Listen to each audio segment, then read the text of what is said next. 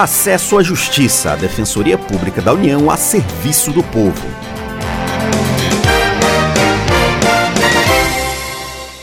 Olá, ouvinte, tudo bem? Eu sou Ademar Rodrigues. Nesta edição, informações importantes sobre pensão por morte. Quando uma pessoa morre e é segurada pelo INSS, seu parceiro ou parceira conjugal pode ganhar pensão por morte se era dependente, mas essa pensão não é necessariamente para toda a vida. Algumas regras mudaram desde 2014 como nos informa a defensora pública federal Carolina Botelho.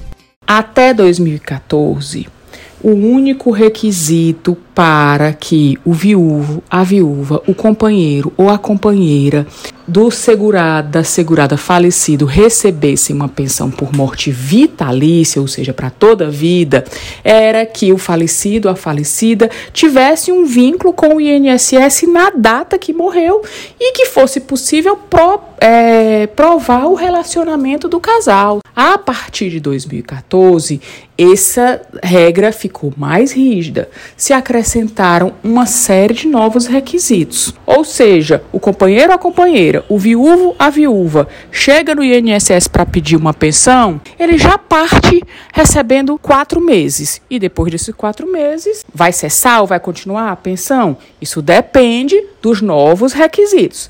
Carolina Botelho nos explica quais são os critérios para se definir a duração da pensão por morte o tempo de duração do relacionamento, ou seja, da união estável ou do casamento, que tem que ser superior a dois anos. E aí pode juntar o tempo de casamento com o tempo de união estável, mas tem que dar dois anos. Além disso, um número mínimo de 18 contribuições que o falecido, a falecida, tem que ter feito ao INSS ao longo da vida. E também tem o um requisito novo, que é a idade do companheiro, da companheira, do viúvo, da viúva, na data da morte do, do segurado.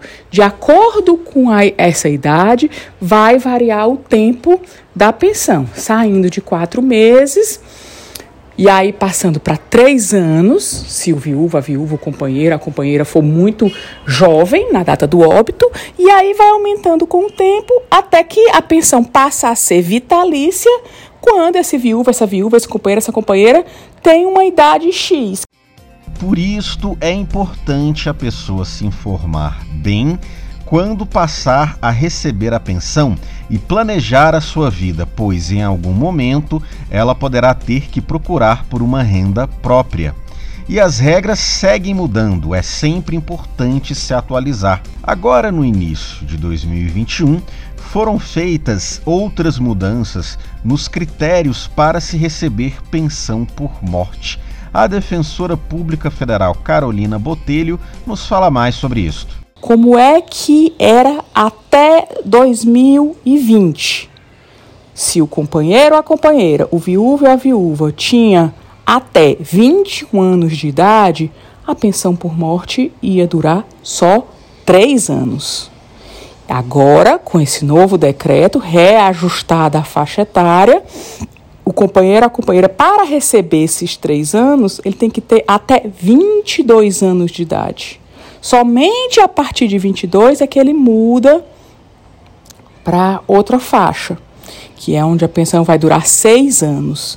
E assim foram reajustadas as faixas de idade, até que é, chegamos hoje, na nova tabela, a 45 anos. Se o viúvo ou a viúva, o companheiro ou a companheira, tem 45 anos de idade na data da morte do segurado instituidor e tem os outros requisitos, tempo de relacionamento, tempo mínimo de contribuição do falecido, aí ele vai ter uma pensão para a vida toda. O programa Acesso à Justiça fica por aqui.